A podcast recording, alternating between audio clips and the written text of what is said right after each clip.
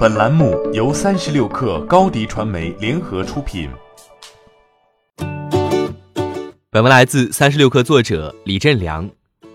十二月初，沙文科技在北工大体育馆召开了二零一九老人与海黑科技发布会，罗永浩是大会的主讲人。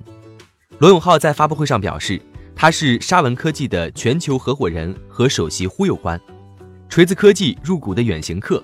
还推出了采用沙文技术的地平线八号背包和旅行箱，将在一月推出，目前正在京东上预售。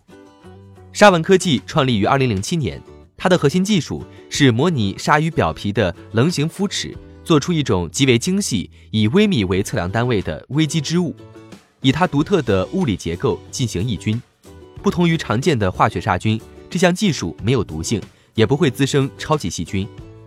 这项技术的独特之处。对普通消费者有些距离，沙文需要一个有市场号召力的人来教育市场，而自带 IP、擅长营销的罗永浩对沙文而言看起来是个上佳人选。除了科普这项技术外，他在发布会上还承诺将会帮助采用沙文技术的产品进行宣传，并给予长期的市场和营销支持。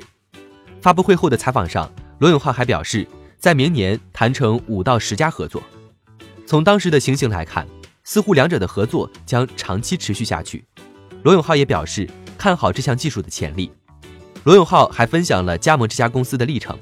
据他介绍，一位副总找到他，想让他帮忙宣传，可以给予罗永浩一些回报，但罗永浩希望得到一些沙文科技的股份。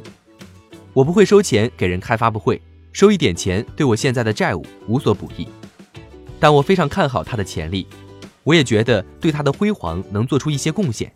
做个顾问，没想到后来他们邀请我担任合伙人。罗永浩的光环迅速为沙文科技带来了大量关注，但也让这项技术引起了众多争议。今年以来，罗永浩迭遭坎坷。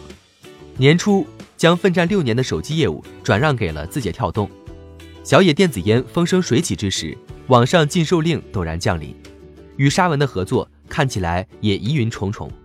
罗永浩的下一步究竟会在哪里呢？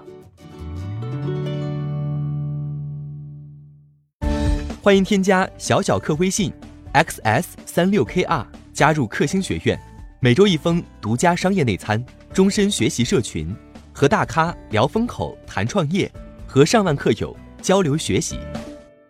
高迪传媒，我们制造影响力。商务合作，请关注新浪微博高迪传媒。